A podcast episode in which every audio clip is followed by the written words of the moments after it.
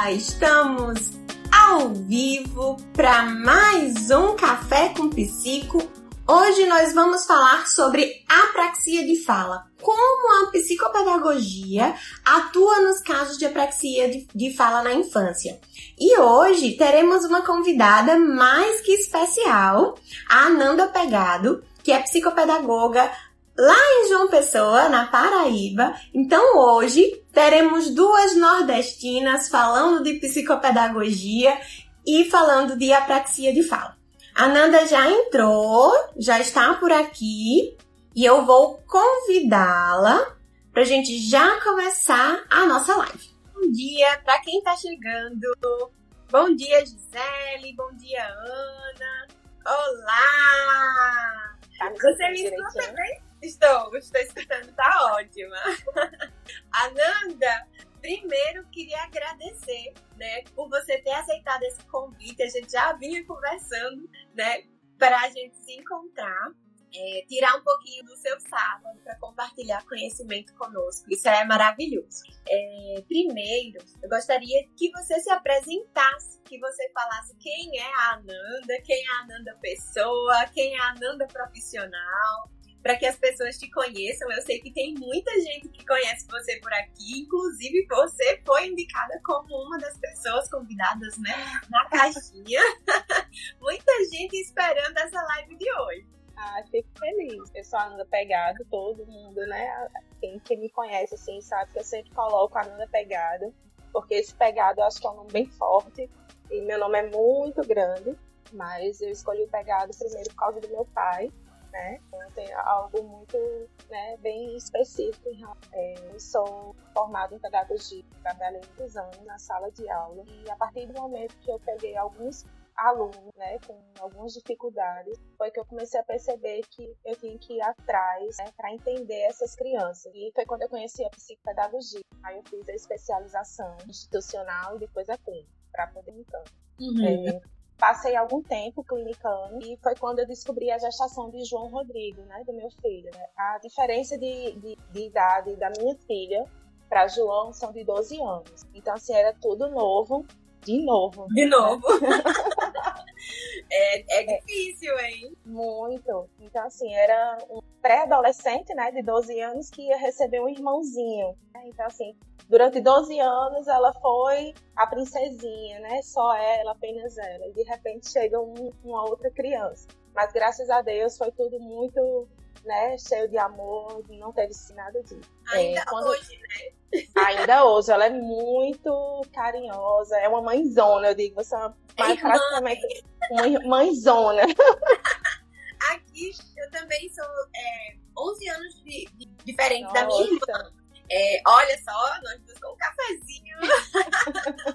e é, esse cuidado de Maria Letícia, Maria Letícia, né? Maria Letícia. Maria Letícia com João, eu entendo porque eu sou a pessoa mais velha, né? Então, a, a, gente, a gente fala que eu sou irmã, porque existe aquela parceria de irmã mas é também é tem aquele cuidado, aquela coisinha é... de mãe. Eu acho muito lindo, assim, esse amor que eles têm um pelo outro, sabe?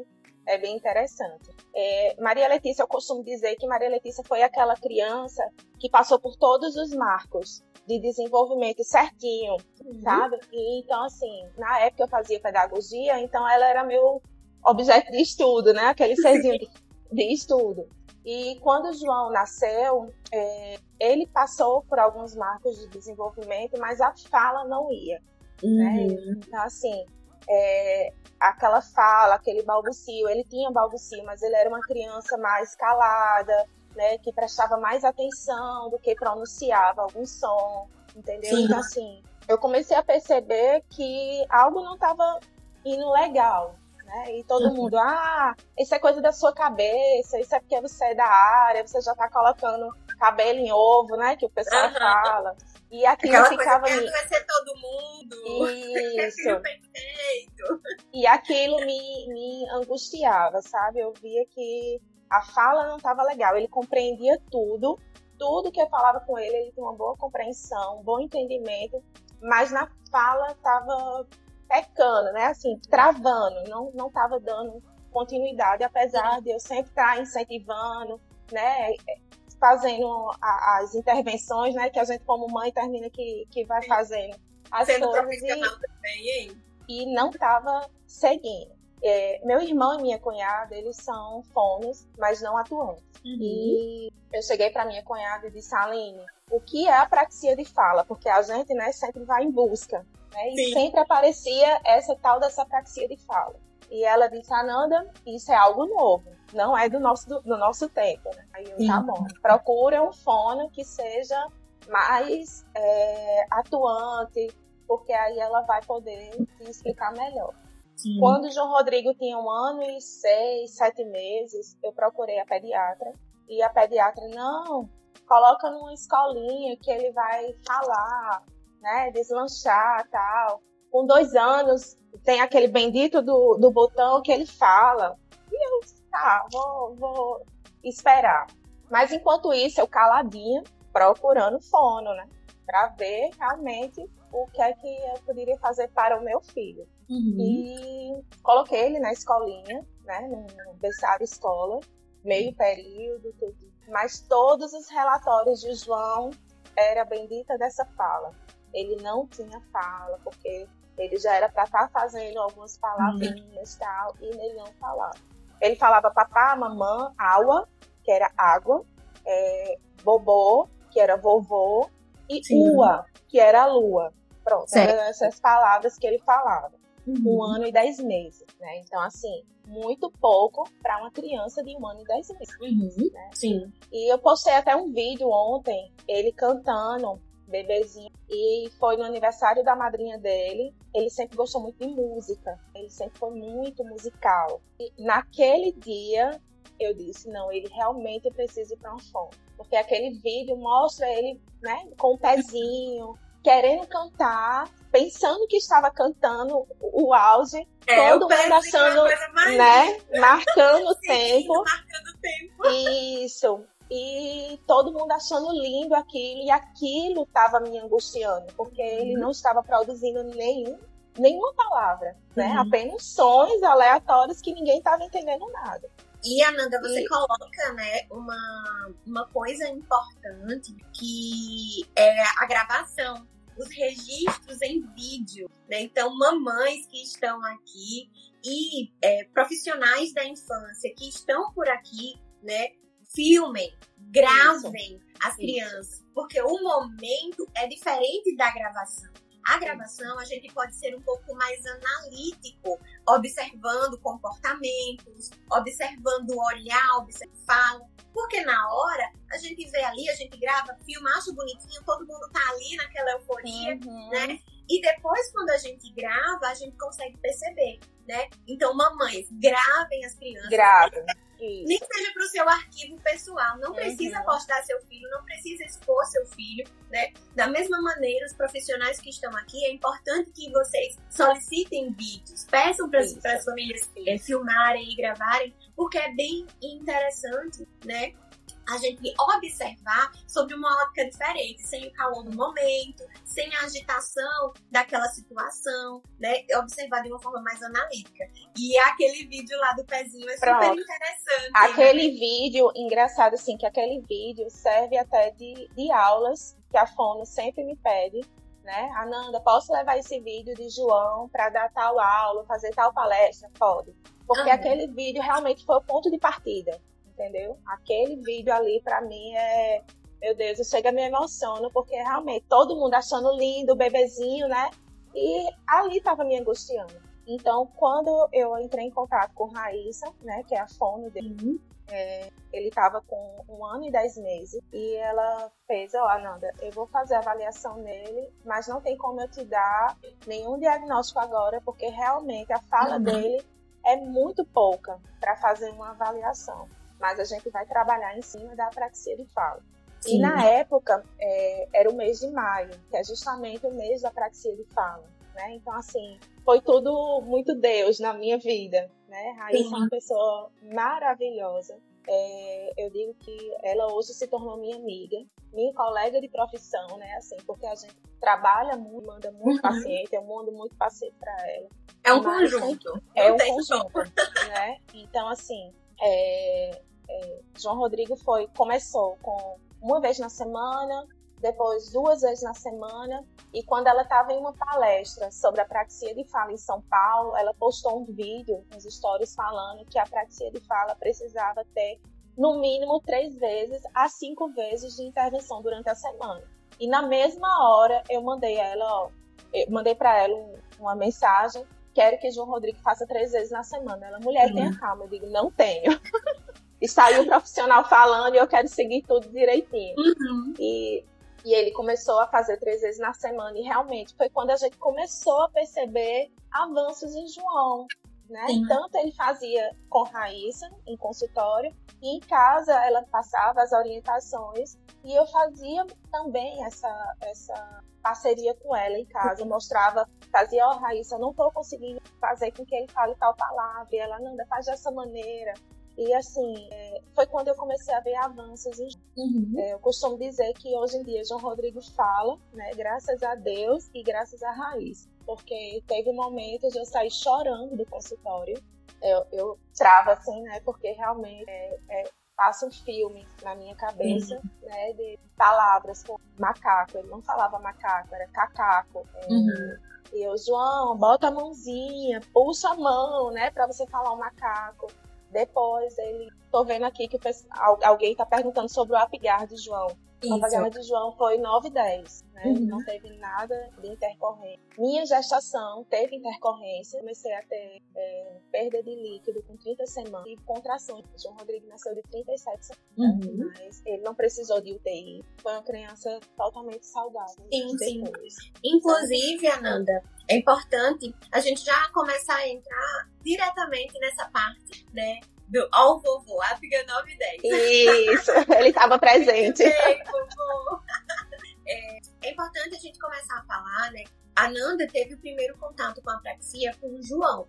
Né? E aí, Ananda, eu acho que a maioria das pessoas que estão aqui, que não são fono, né, precisam entender o que é a praxia de fala na infância e quais as principais características, como é que a criança se comporta, como é que a gente pode começar a perceber, é que eu acho que é a maior dúvida, né? Lembrando, gente, que essa live é para a gente falar né, da nossa atuação enquanto psicopedagogas com essas crianças. Lembrando que avaliação e diagnóstico de apraxia ou de qualquer transtorno de fala é com a fono, tá? Isso, a gente vê alguns outros profissionais, né, tentarem fazer ou desfazer diagnóstico de fala, né? Mas é, nós psicopedagogas não fazemos diagnóstico, a gente levanta a hipótese diagnóstica. Mas a fono, né? O pessoal da fonoaudiologia, eles fazem diagnóstico de fala, sim, de linguagem e de fala, tá? Então, diagnóstico de apraxia de fala é com fonoaudiologia? Então a gente precisa conhecer, porque lá atrás, né, quando o João tinha um ano e dez meses, a Nanda saiu catucando tudo para poder entender o que era que estava acontecendo, né? E ainda hoje, depois de cinco anos, a praxia, quatro anos e um pouquinho, né, Ananda? É, a praxia de fala ainda é um transtorno, né? Um, um assunto que não é todo mundo que conhece. Né? Então é importante a gente estar tá falando aqui, porque quanto mais a gente conseguir detectar as características, os comportamentos de uma criança que pode ter diagnóstico né, de apraxia de fala, mais cedo a gente encaminha essa criança ao fonoaudiólogo e mais cedo essa criança tem a intervenção adequada para que ela não perca janelas de oportunidade, para que, ela, que ela não perca né, o momento ali da, da neuroplasticidade, para poder conseguir, né, é, vencer alguns, alguns desafios que a praxia de fala traz para a linguagem. Né? Então, a fono é importantíssima nesse momento. A gente não faz diagnóstico, mas a gente precisa conhecer para poder encaminhar. Né? Então, às vezes a criança chega para a gente com outra questão, às vezes até crianças mais velhas, eu não sei com você, Ananda, mas às vezes chega né? E quando a gente vai olhar, é uma questão que está lá relacionada com a fonoaudiologia, que a gente precisa desse suporte, né? Então, primeiro a Nanda vai falar né, sobre o que é a praxia, quais são as principais características. Ela já começou falando, né, o que ela começou a perceber em Rodrigo, que é esse atraso na fala, né? Então, primeiro a gente vai falar que é a dúvida de todo mundo, Ananda, o que é apraxia fala e como é que a gente consegue, né, é, começar a perceber as características para encaminhar para frente. É, a apraxia de fala é um distúrbio de motor de fala, que ele é caracterizado pela dificuldade da programação e do planejamento. É, para esses movimentos de boca. Né? Tem vídeos durante a sessão fonoaudióloga que Raíssa fazia uma pergunta e tinha momentos assim que João Rodrigo estava pensando, movimentando a boca, fazia, mas o som não saía. Ou seja, era ele realmente planejando. Tem vídeos perfeitos desse movimento, né? Então, assim, é realmente essa programação, esse planejamento, né? Uhum. Que faz com que o cérebro da criança passe para poder falar, né? Oh, Hoje tem...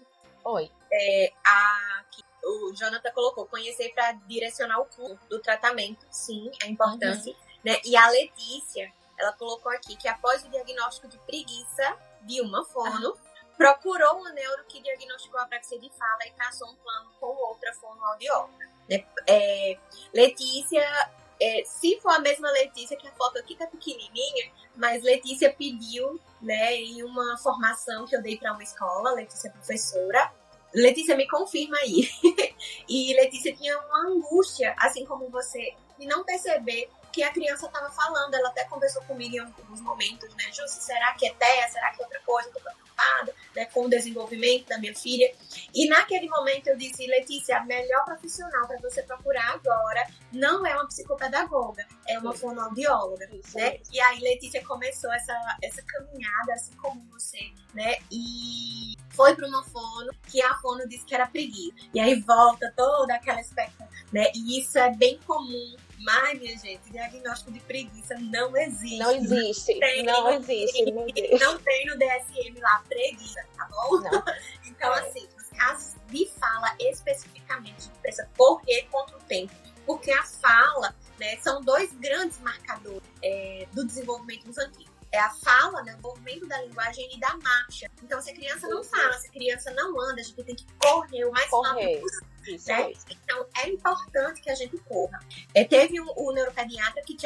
né, Letícia? Mas provavelmente ele entendeu o que seria né, é, a praxia de fala encaminhou para a fono para fazer a avaliação correta e ela fazer o diagnóstico, né?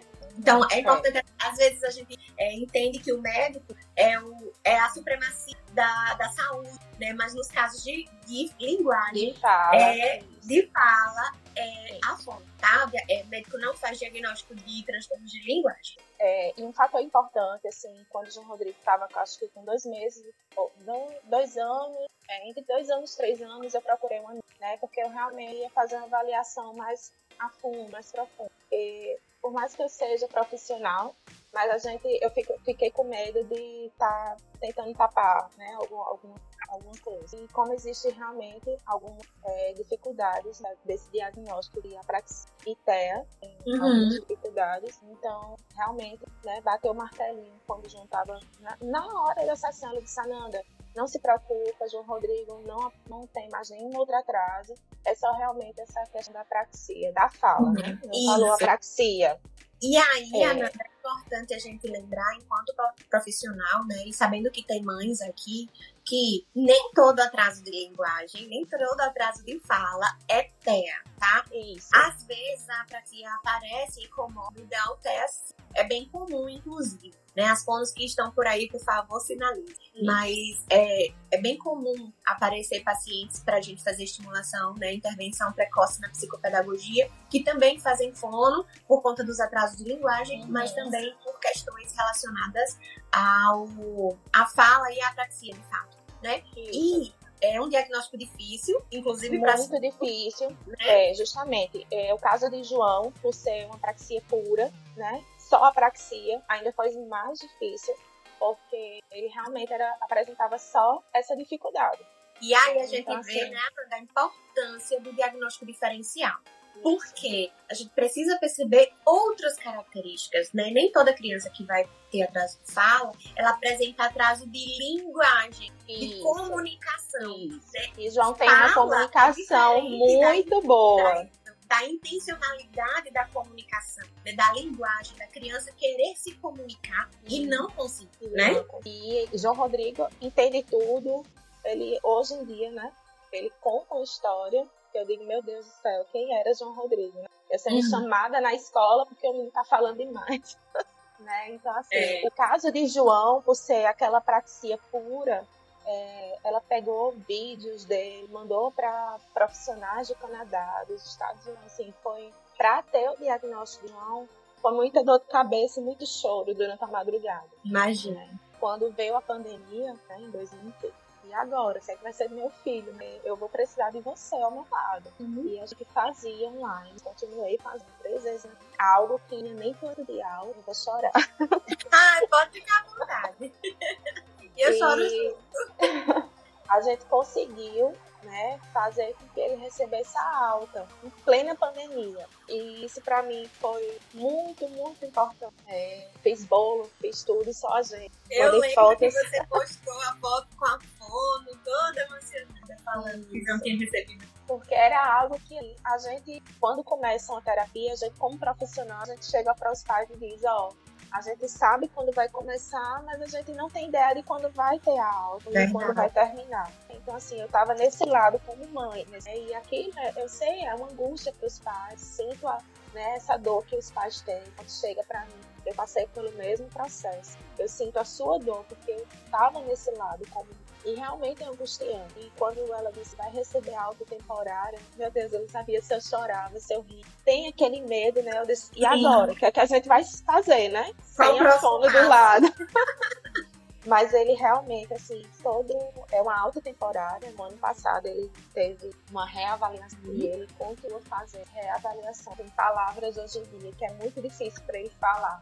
E eu ligo para ela, ó, oh, Raíssa, ele não está conseguindo falar tal palavra. Anda, faz os movimentos da boca, mostra para ele e tal. Uhum. E na escola, eu sempre digo, hoje em dia, porque tá com a máscara, né? Eu digo, mas se você perceber que ele não tá conseguindo fazer o som correto, mostra para ele como é o movimento correto uhum. da boca, né? Porque a anel é muito imperceptível do jeito que ele falava, que ela, né? Então assim, Rapidinho, com a máscara, percebe, né? o anel nem dava para perceber, entendeu? Então foi nessa reavaliação que Raiz mostrou lá, uhum. ele tá falando o O, ele não tá falando o A.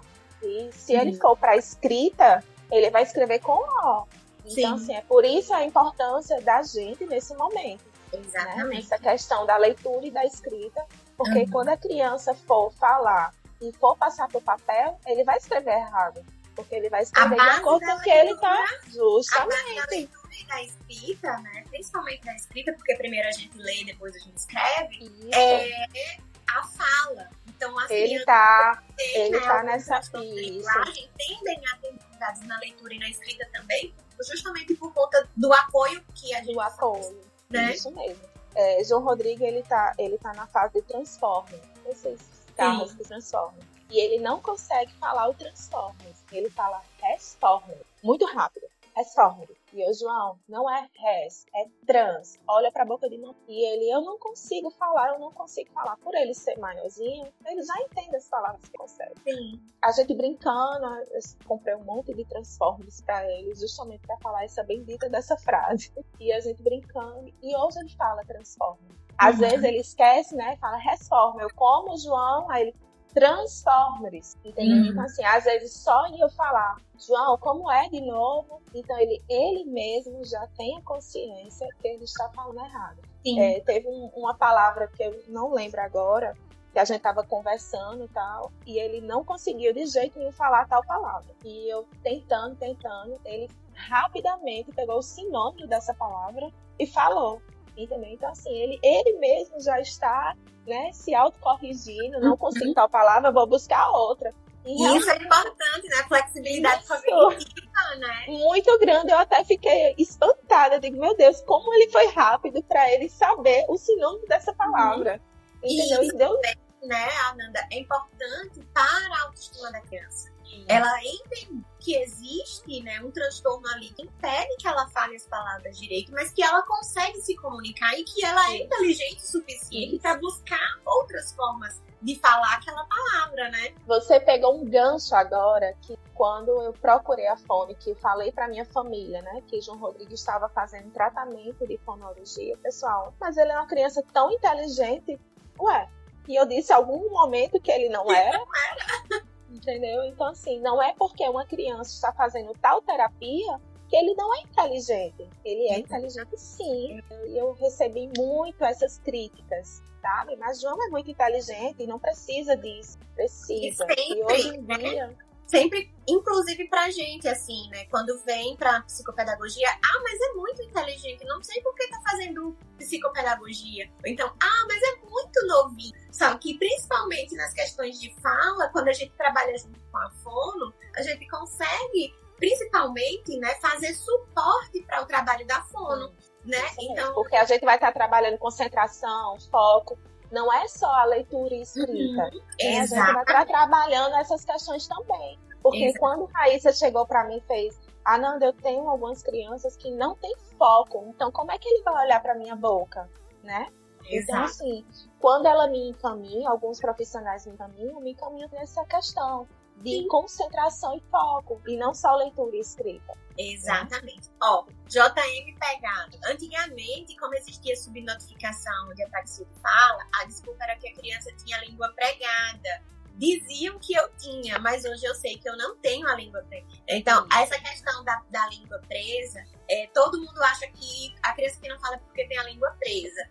Já que existe essa dúvida, se existe essa dúvida, vai lá no dentista, no dentista que e da fono também o teste da linguinha é importante. Muito importante. Né? A fono vai fazer o pilar, vai olhar a linguinha. Esse é meu pai. e hoje em dia a gente sabe que a praxia de fala de João é hereditária, né? Uhum. Partindo dele. Meu pai é médico, mas é, tem palavras, tem frases que a gente até ri hoje em dia, porque eu digo, meu Deus do céu, agora eu sei a quem João Rodrigo puxou, puxou. né? genética e forte, né? É, então, assim, então, ele não deixou de ser, de ser um bom profissional, né? Ele sempre foi muito estudioso, muito inteligente, passou em concursos, mas tinha a questão da fala, que ele não conseguia ser um professor ali para estar, tá, né? Ele fala, né, que ele não conseguia dar aulas para alguns médicos recém-formados por causa da dicção dele. Né? Esse planejamento, às vezes ele tá João Rodrigues ele falando, eu digo, misericórdia. Esses dois juntos. Então, gente, se tem dúvida quanto se a criança tá com a língua presa ou não, fono e dentista, né? É, quando a criança é bebezinha, a fono vai fazer a avaliação da linguinha e se houver né, necessidade da cirurgia, que é bem rapidinha, é bem tranquilo quando a criança é pequenininha também, né? A fono vai indicar para a profissional, profissional adequado para fazer a cirurgia, né? E isso é importante para começar os treinos motores antes, né, disso. A criança que tem a língua presa, ela vai precisar de fono sim mesmo feita a cirurgia, depois tem que ficar reavaliando para ver como é que estão é, as aquisições dos fonemas, tudo certinho, para saber se está dentro do esperado, né? Então a fono é super importante nessas questões. Ó, todo mundo dizendo aqui que foi emocionante ver você se emocionar com a alta de João. Raíssa tá dizendo que se emociona também, tá emocionada. Ai, todo mundo, vamos lá. É, Ananda, você acabou falando do João e falando das questões da fala né, que, e dos principais dos principais sintomas, das principais características de uma criança que apresenta praxia de fato, né? Eu recebi na caixinha que eu abri quinta-feira uma pergunta é, sobre a idade do diagnóstico. A partir de que idade a gente pode pensar no diagnóstico de apraxia? Me corrija errado. Raíssa tá por aqui. Raíssa, corre aqui. Raíssa, corre aqui. Mas se fez o diagnóstico mesmo a partir dos quatro anos certo? Uhum. Então, assim, foi com quatro anos e deu, bateu o martelo fala e não atraso motor de fala, porque realmente estava com essa dificuldade de ser atraso motor de fala ou apraxia de fala, porque uhum. são bem parecidos. Como o João Rodrigo é puro, né? Mais dificultoso ainda. Uhum. Oh, eu atendo. Catiane colocou aqui, minha filha coloca o C em muitas palavras, ela tem quatro anos. Tipo, Vicente, ela fala cocente é importante procurar uma fonte. Fazer uma é fonte, justamente. É fazer uma avaliação. Para ir te ajudar a entender o que é está acontecendo com a tua filha. É importante. É, no consultório eu atendo umas crianças com apraxia de fala, uhum. é, com outras comorbidades, como TDAH, acria. Eu sempre estou em contato com as fones, né, para saber que tem trabalhado, porque no caso do TDAH, né, tem a questão da concentração, que é bem uhum. aparente, né? E a termina que a gente trabalha essas questões, movimento de fala, da boca, o Sim. som da, da, da palavra. Uhum. E eu trabalho Posso mostrar algum? Pode, pode sim. É, é, a foto, é, uma coisa que a Amanda falou, que eu lembrei agora, e você falou, a gente também trabalha muitas vezes a questão da motricidade, né? Mas a Fona que orienta a gente. Então, Isso. Então, Raíssa orientou é, a Nanda muito bem enquanto mãe e enquanto Isso, também profissional. Né? Então, assim, a gente não faz nada sozinho. Ah, você é parceiro fala, então eu vou trabalhar desse jeito. Não. E eu fui para muitos cursos, tá? Então, assim, eu fui para cursos, estudei, busquei, né? Procurava profissionais. Existem cursos que não são é, específicos para fonos. Né? Isso. Né? Então, isso. para pais, para outros profissionais, para gente ajudar a fono, né?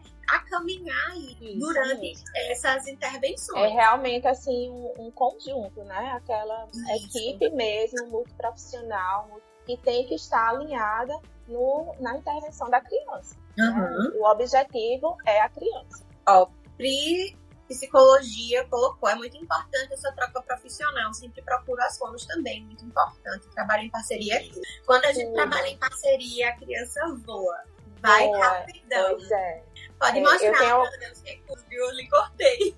Nada. É, eu fiz um, um, curso, né, do método da boquinha e ajuda muito essas crianças que apresentam essas, essas dificuldades de fala, né? Eu coloco um espelhinho e para a criança ver, perceber o movimento da boca. Tem esse que é consoante, esse que é o das vogais. Tem. Tenho esse caras e bocas. Uhum. Essa semana eu trouxe um. É, fale certo tudo né, com questão de sons, de pronúncia, de movimento de boca, porque tudo isso vai ajudar a criança com apraxia de fala ou com uhum. algum atraso de linguagem, né, de fala. É. Inclusive, o método das boquinhas, né, é bem interessante para a gente trabalhar com crianças que estão em processo de alfabetização. Isso, Não somente é crianças que têm atraso de linguagem, tá, gente, ou que têm apraxia, ah, os, o método das boquinhas, se toda psicopedagoga bem soubesse, é fizesse curso, comprasse é. recursos, porque é muito é interessante. É muito bom. É muito bom o suporte que, que dá para a questão da leitura e da escrita nos, no processo de alfabetização, para a criança fazer base no motor da boca, para poder lembrar da, do grafema, né? Então, cada, cada. Quando a gente ensina B com A, não existe B com A. B com A é B com A. Então, ensinar o jeito certo da fonética da letra. Né? Então, e mostrar que cada aprende... letra, isso, cada letra tem o seu nome e o seu som. Né? Então, assim, quando a gente trabalha com o som para a criança, né, tanto perceber assim, auditivamente e, a, e o movimento da boca, deslancha assim com uma facilidade tremenda. Ó, oh, Ana Carla colocou uma coisa bem interessante que eu já queria pedir para você fazer um post com esses jogos, ou posts ou stories e deixar nos destaques com os materiais que você usa para fazer essas com crianças com apraxia. Certo. É, tem a, a, caixinha, né, da Abrapax. Eu comprei na época que eu fiz o curso, quando estava presencial. E João Rodrigo usou muito caixinhas aqui. e hoje eu uso com os meus pacientes. Muito bem. Eu não trabalho com apraxia pura. Não tenho nenhuma criança que não tenha outra comorbidade, né? Tenho uma criança que é, tem diagnóstico de TDAH, que a gente está investigando um caso de apraxia e o que chega para mim são crianças que apresentam é, apraxia comórbida alteia. Então, nesses casos, aí a Nanda falou dos recursos, mostrou os recursos, né? Mas, como ela falou antes, a gente precisa de atenção, a gente precisa que a criança direcione o olhar. Então, nesses casos de crianças com TEA, quando a gente vai fazer intervenção precoce, ou a própria intervenção quando a criança é um pouco mais velha, é, a gente, no TEA, a gente vai treinar as habilidades básicas, né? Sentar, olhar, né, fazer contato visual, direcionar o olho para o rosto da outra pessoa, né? Fazer imitação, porque o treino de motor da fala é todo imitação. Todo imitação. Né? Então a gente vai trabalhar as funções executivas, atenção, memória, planejamento para poder ajudar a fono né, a caminhar. Então, no meu caso, a gente tem os pequenininhos que trabalham junto, que trabalham junto com a fono, e geralmente a gente trabalha, né? Eu trabalho nessa aquisição dessas habilidades básicas e na intencionalidade comunicativa, na intencionalidade, né, o treino comportamental, para que essa criança tenha mais vontade de falar, se engaje mais em brincadeiras que envolvam a fala, né, porque já tem a questão toda social que envolve o TEA, e ainda existe a motivação de não consigo falar, não vou falar. Então, para a criança é confortável não falar. Né? Então, a gente precisa estimular essa motivação, principalmente a motivação social, para que essa criança queira falar, mesmo que fale errado, para depois a fono ir corrigindo com os treinos motores de fala, né? Então, e é nessa... é muito importante, Júcia, assim, um ponto importante é os profissionais, a, a família estejam em conjunto com a escola. Porque assim, o maior medo como mãe era João Rodrigues ser motivo de chacota. Uhum. Receber algum bullying. Mas graças a Deus, a turminha dele, eu sempre falei sobre a prática né, fala. É uma coisa bem notória. Né? É o que a pessoa se comunica, é, é o jeito que as outras pessoas percebem aquela criança, né? Em muitos momentos né? E, e é muito. E, e eu fico muito feliz quando alguns pais que tá desde o início com o João, né, na escola. Nossa, como o João tá falando, ele fala tão bem, ele tá falando tão direitinho, nem parece aquele bebezinho. Né? Porque uhum. o João, além disso, ele é o mais novo da sala. Né? Enquanto todos estão com seis anos, João Rodrigo ainda vai fazer seis anos. Assim, ontem mesmo estava falando com a antiga professora dele, ano passado. João Rodrigo vai acompanhar o filme, porque senão eu tiro ele, boto ele no infantil 5 novamente. João Rodrigo vai lhe surpreender. Disse, eu acredito. As doidas da aprendizagem. Eu não tenho quem me acompanha sabe. É, quem me acompanha sabe. João Rodrigo tem uma intervenção em casa bem. bem presente, né? E é importante, Ana, você falar isso, né? Porque as, as famílias precisam estar dentro desse processo também, né? A gente bate na tecla que a gente quer a família é justamente por isso, né? A gente em consultório, mesmo que a criança vá cinco dias na semana, que é o máximo. Mas é só aquele período. É 50 Entende? minutos, uma hora. Pois quem é. tá fazendo, quem dá intensidade, quem dá frequência às estimulações é a família, né? Então, assim, a gente que é profissional, é, pensando enquanto profissional, a gente precisa ensinar estratégias adequadas à família, né? E a gente pensando enquanto mãe, enquanto pai, não é porque a gente tá pagando um profissional que a gente não tem também tarefinha de casa para fazer, Sim, né? Então é a gente não, não, se, não se não as responsabilidades porque tá com um profissional não não são né ausentes. A gente precisa sim dessa parceria. Né? Então tem família que é uma correria, que não sei o que, que a gente não consegue falar com a família, a família não aparece no consultório, manda por X, Y, Z a criança. E a gente manda mensagem e não vem, aquela coisa toda né? E aí a gente percebe nitidamente que essa criança avança menos do menos. que as crianças que têm é, a família ali juntinho, trabalhando, trabalhando junto com os profissionais, né? É verdade. Então, assim, é, eu, eu costumo dizer que aquela família que está ali, né, todo dia, e aí, como foi a, a, a sessão de hoje? Como é que eu posso ajudar em casa? Né? E sempre buscando e não esperando só que a gente vá atrás, porque tem pais, né, que a gente cansa de tanto chamar. Uhum. Mas é, é, demorado, é um processo demorado. Se não tiver esse apoio da família, essa união, né? Sociedade, escola, família, profissional, não anda. A criança não consegue evoluir como deveria. Uhum. E a gente, às vezes, como profissional, quando a gente não inclui a família, a gente acaba se frustrando, porque a gente acha que é com a gente, mas não é. Né? Então, an a, é, antes de orientar a família em si, né? Eu, eu sigo a Michelle, eu amo o trabalho. E num dos posts ela disse: orientar não é suficiente. Porque orientar, você dá uma orientação ali básica. A gente precisa ensinar o que é o transtorno, por que a sua criança faz isso, por que, que ela não faz isso, vamos fazer dessa maneira por causa disso, disso, disso. E isso é imprescindível. É imprescindível. É, quando, quando os pais, Ananda, é, o que é que eu posso fazer para ajudar meu filho? O sorriso da gente chega, né, dobra. Assim. a, gente, a gente, eu me emociono, assim, de verdade, quando eu vejo uma família engajada.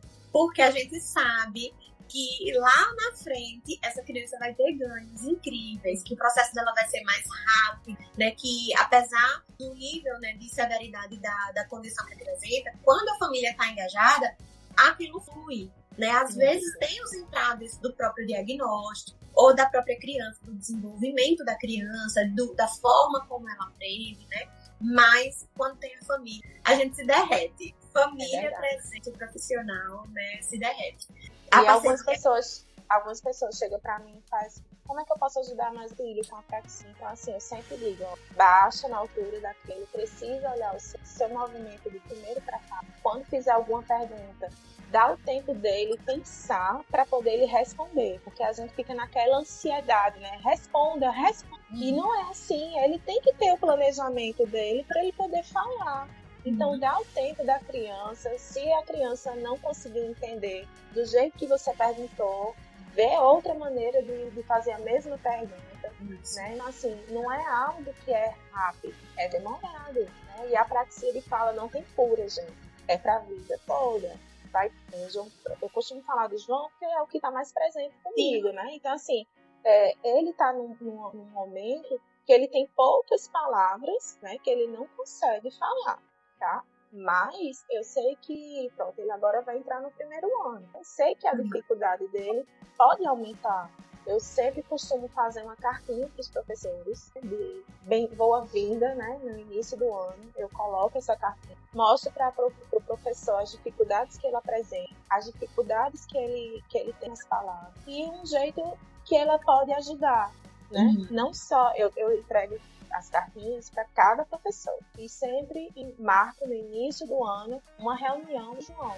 Se bem que ele está na escola né, desde dois anos, todo mundo já conhece o João Rodrigues. E isso é muito importante. Né? Não ter essa troca escola, não só no caso de apraxia, mas no caso de outras. E outra criança, né? até criança que não tem é, outras, é, que não tem nenhuma condição de aprendizagem ou, ou de linguagem ou de sociabilidade é importante né? Manter uma rotina, a criança sentir, saber que está segura naquele ambiente, conhecer os lugares, né? Saber quem pede ajuda quando está com dificuldade.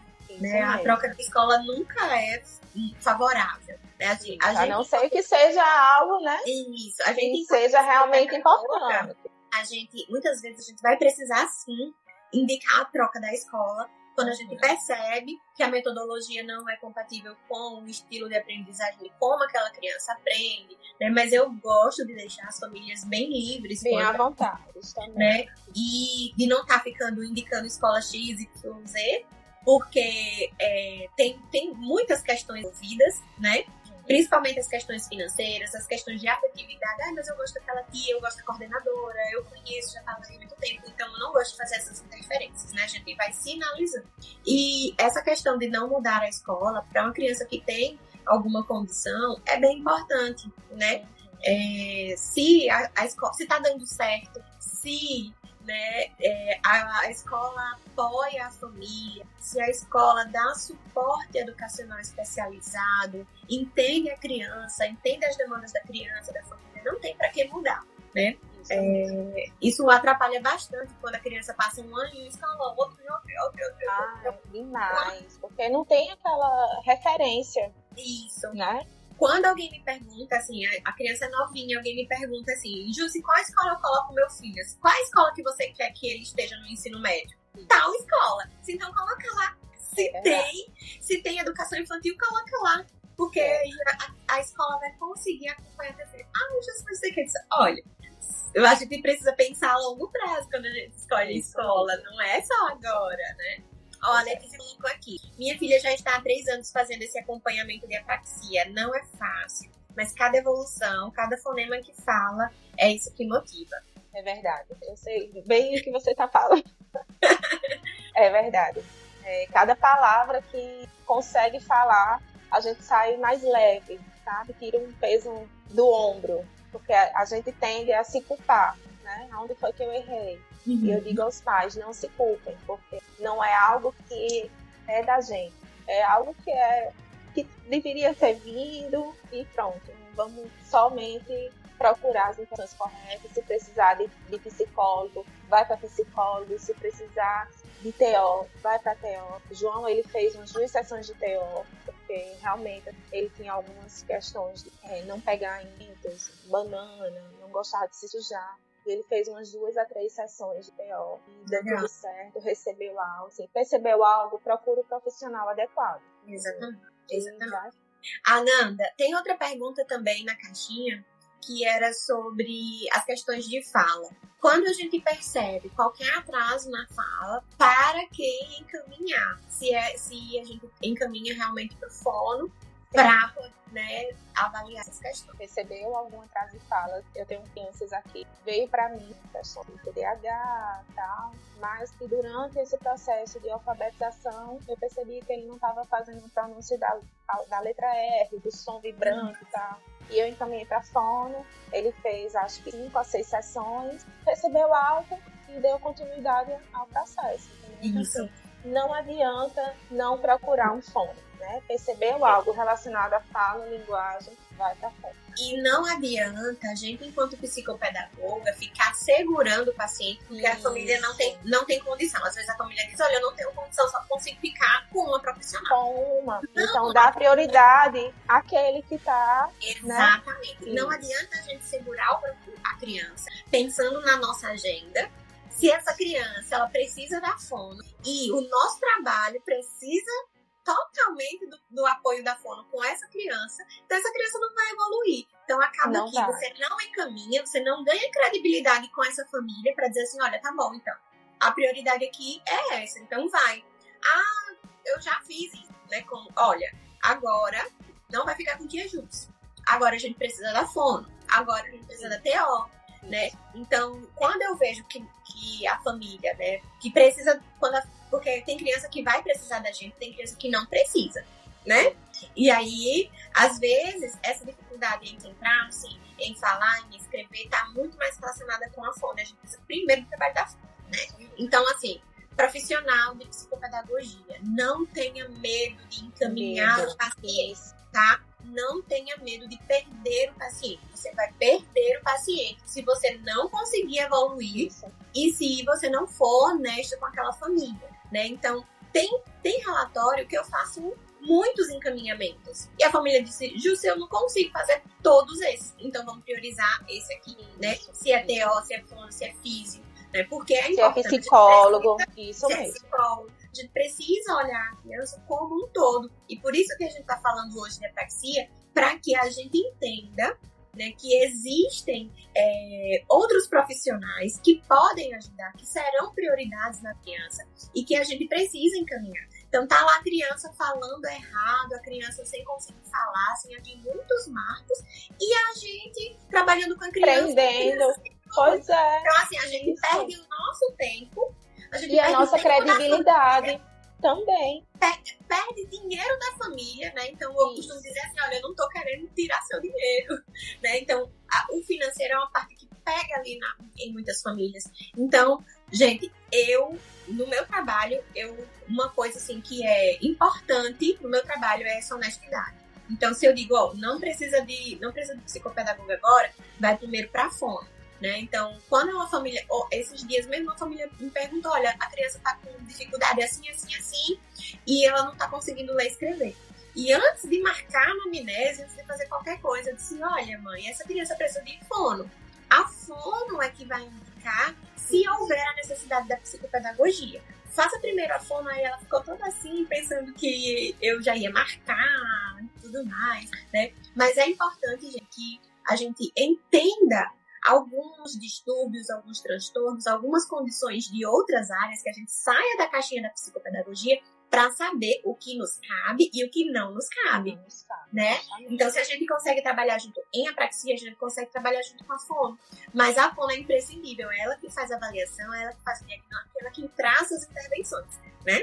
Ananda, você quer falar mais alguma coisa? Acho que a gente falou tão rápido, né? A gente pensou que um montão de tempo. É, sobre como a atuação né, da psicopedagogia, como é que a gente trabalha. A gente trabalha fazendo suporte para fono. Para as crianças maiores, a gente faz o suporte de leitura e escrita, né? Mas também a gente faz o suporte do treino motor, a gente suporta, a gente não faz, quem faz não a faz. né? É, a gente faz o suporte das habilidades básicas, do olhar, da atenção, né, do planejamento, da flexibilidade cognitiva. Cognitiva né? é muito importante. Isso, como como né? João, como o João fez. Ah, eu não, eu não consigo falar essa palavra, eu consigo falar outra. Outra. Né? Então, inserir né, vocabulário, repertório para as crianças, inserir outras Ler para crianças, entendeu? Porque quando a gente lê para criança, né, à medida que ela vai lendo, né, a gente vai lendo junto com a criança, ela vai percebendo que não existe só aquela palavra, inclui muitos vocabulários, Isso. né? A questão de é, João Rodrigo também, ele tem uma questão de falar pausadamente, a prosódia. Assim, também uhum. tinha que trabalhar a prosódia.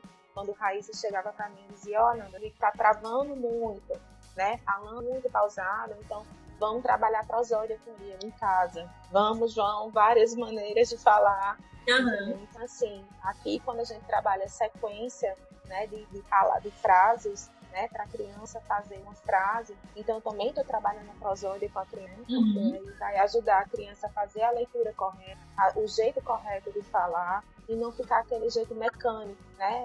É, falando, falando, falando e ele sem entender, porque com a, com a prosódia, né, o movimento, o jeito correto de falar, de ler, ele vai Isso. ter uma boa interpretação. Né? Isso. Se ele não lê de maneira correta, ele não tem uma boa interpretação. E aí é onde nos cabe também. Isso, verdade, verdade. Muito bom.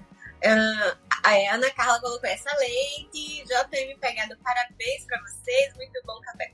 Obrigada. Obrigada. Ananda, você quer falar mais alguma coisa? É, só essas questões, assim, recapitular, né? Crianças que têm a presença na fala, vinha para fone, procura fone, pais, não existe o botãozinho que a criança com dois anos vai falar. Não Percebeu algo? Não existe, meu Deus do céu. É a mesma coisa de quando a criança chega pra gente, ah, daqui a pouco ele lê e escreve. Não é assim, né? Tudo é um processo e esse processo é demorado. E o coloca na escola que passa. Isso, né? Coloca na escola que ajuda a ler, ajuda a escrever se a criança tem a dificuldade, ela não vai ir sozinha, uhum. né? A professora ali vai estar com 20, 25 alunos, 30 alunos, não vai dar apoio só para aquela sua criança. Uhum. E possa ser que ele tenha, apareça outras coisas, né? uhum. questões de psicólogo. Então, assim, de vez de você é, pagar apenas um profissional, você vai ter que pagar vários profissionais porque você demorou. Isso. Então, assim, procure enquanto é tempo. Percebeu algum atraso, procure um profissional relacionado àquele atraso. Quando a gente fala, gente, de intervenção precoce, a gente está falando disso. Percebeu? Qualquer tipo de atraso, corre para o profissional é, adequado. Porque ele que vai avaliar a necessidade, avaliar a condição e traçar as melhores rotas para essa criança evoluir, tá? Então, assim, não adianta a gente ficar esperando o tempo da criança. O tempo da criança é importante. A gente, enquanto profissionais da aprendizagem, a gente sabe que as coisas levam tempo, que são um processo. Mas algumas coisas precisam acontecer sim no tempo certo. Né? Então, quando a Nanda falou da questão de, de Maria Letícia, ela já tinha alguém ali para entender que João estava atrasado. Né? Então, tem alguns profissionais gostam de falar assim: não compare, não compare, não compare. Eu, não, eu digo não compare pejorativamente. Não, não compare para você pressionar a sua criança ou se pressionar enquanto mãe, enquanto pai, enquanto família. Tá? Mas alguns marcos do movimento precisam sim ser comparados. Se a sua criança está muito discrepante em algum marco, em algum comportamento, em alguma habilidade, é preciso comparar assim, poxa, fulano de tal já tem quatro anos, não faz isso, mas o meu, mas o outro, o primo lá com dois anos já faz. O que é que tá acontecendo? Então algo, né? Então né? algo não tá... Então, assim, é preciso sim, gente, comparar. A gente, é, quando a gente fala de pai e de mãe, é, muitas vezes o pai e a mãe não vai estar tá lá com um caderninho, com um livro como a gente profissional, não. O pai e a mãe é, é percebendo no dia a dia E a gente precisa parar com isso de dizer não compare, não compare. É não comparar pejorativamente, pressionando a sua criança para que ela seja igual a outra. Mas a gente precisa sim observar. Observar. Comparando para ver se a gente está um marco de desenvolvimento adequado ou não. Ou tá não. Intervenção precoce é importante em qualquer situação. Né? Seja na fisioterapia, seja na terapia ocupacional, na fono, na psicopedagogia, na psicologia. Então, com criança, a gente não pode perder tempo. Cada dia é precioso para uma criança, né? Ó, Rose perguntou se a live vai ficar gravada. Vai ficar gravada. Silmara colocou parabéns, meninas. Vocês são maravilhosas. Live perfeita. Catiane, obrigada. Vou procurar assim logo. Catiane, procure. É muito importante. Ela já tá com 4 anos, tá? Quando a gente fala intervenção precoce, a gente fala de 0 a 4. Quando passa de 4, não é mais intervenção precoce. Você precisa correr, tá? É, já imaginou se eu fosse esperar, porque meu pai dizia, ah, seu irmão só falou com 5 anos, eu só falei com 5 anos. Então, assim, se eu fosse esperar, ele não, está, não iria estar acompanhando, uhum. né? Os, os, amigos, não iria estar falando do jeito que ele fala hoje. João Rodrigo hoje, graças a Deus, uma ótima comunicação, um ótimo prosônio, lê palavrinhas em inglês, né? É. Já consegue escrever, quem me acompanha sabe, ele tem palavrinhas que ele mesmo vai falando e vai escrevendo. Ele tem agora tudo isso porque desde novinho eu venho uhum. fazendo essa com ele. Isso, isso é muito importante. Gente, se vocês não tiverem mais nenhuma pergunta, a gente vai encerrar. Antes de encerrar, é, eu queria dizer que acompanhem a Nanda. Quem não acompanha, acompanhe a Nanda. Ela sempre posta, como alguém colocou aqui, ai não lembro, perdi o comentário Alguém colocou aqui que ela sempre está apresentando recursos maravilhosos. Então acompanhe a Nanda para ver o dia a dia dela na psiquia, para ver o dia dela com o que ela sempre posta uma, uma, uma atividade em casa, né? Estudando, tá bem interessante, né? Se vocês tiverem mais dúvidas sobre apraxia de fala ou sobre alguma outra coisa de linguagem, fala com a gente, encaminha para as fontes que a gente conhece. Isso. Vou tentar trazer uma outra gente conversar sobre isso, né? Que é a pessoa que tem mais propriedade para falar sobre transtornos de linguagem, né? É, coloquem aí nos comentários ou depois lá no meu direct, no direct da Amanda, da Nanda, o que vocês acharam da live. Se vocês querem que a gente repita, qual tema que a gente pode repetir juntas todas essas coisas, tá bom? O print, Ananda, ó, então lembrando, toda vez eu esqueço. Vamos fazer pose para Vamos lá? Foi? Acho que foi.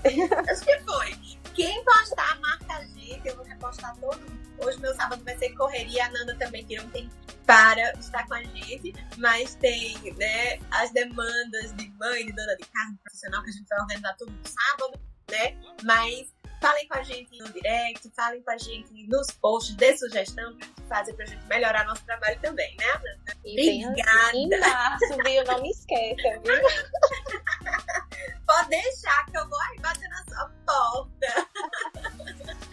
é, Ananda, queria agradecer demais a sua disponibilidade de você estar aqui conosco, compartilhando um pouquinho da sua história com o João, da sua história como profissional, junto aí com a Praxia, né? Quero lhe deixar as últimas palavras. eu sempre acabo falando mais pouco, mas eu amei a sua participação, foi importantíssimo. Acho que abriu assim o olhar de muitas psicopedagogas por aqui, de muitas famílias.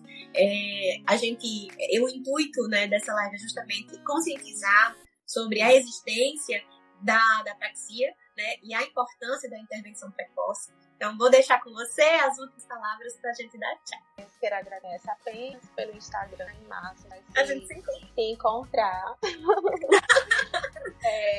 Estou é, muito feliz, fiquei muito feliz em contato com ele, falando que profissionais né, desse café com, com a psico, no oitavo mês, só mostra que o trabalho das profissionais, algum interessante profissionais que estão na, começando na área, uhum. ou que estão desejando começar a fazer psicopedagogia. E não é aí, fácil. E aí, e aí, na Paraíba é o único lugar do Brasil que tem psicopedagogia como graduação na federal, isso, né? Isso mesmo. É, de graduação, algum especialista uhum. nessa área, mas não pode deixar de estudar.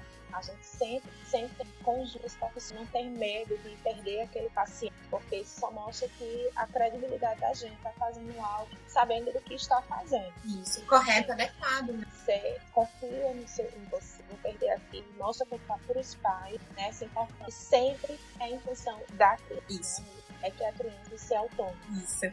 A maior prioridade é a criança. Quando a gente trabalha né, com crianças e adolescentes, principalmente com crianças, a nossa prioridade é a criança. A gente precisa entender de desenvolvimento e de tudo que compete à infância para que essa criança seja estimulada né, e receba intervenções adequadas para as necessidades dela. Não tem receita de bolo, não tem é, passo a passo, tudo é na psicopedagogia, tudo é muito individual e personalizado, né? Então a gente precisa olhar para a criança. Ah, precisa olhar para a infância, o crescimento, o desenvolvimento, mas a gente precisa olhar para o João, para a Maria, para a Alice, de forma Isso individualizada. Individualizada. Tá? Vamos embora? Obrigada! Vamos. Gente, muito obrigada. Mais uma vez, obrigada, obrigada, obrigada, Nanda. Vamos fazer outras coisas juntas. Vamos pensar em como é que a gente pode contribuir com esse pessoal que está chegando agora na psicopedagogia. Gente, muito obrigada para quem esteve aqui, quem passou um pouquinho né, do sábado aqui com a gente, tomando um cafezinho, falando sobre psicopedagogia, sobre apraxia, tá bom? A live vai ficar gravada, vai subir para para o YouTube e para o Spotify. Você pode procurar lá como Simara Gomes ou como Café com Psico, tá? Mas vai ficar gravado aqui também no meu feed, tá bom?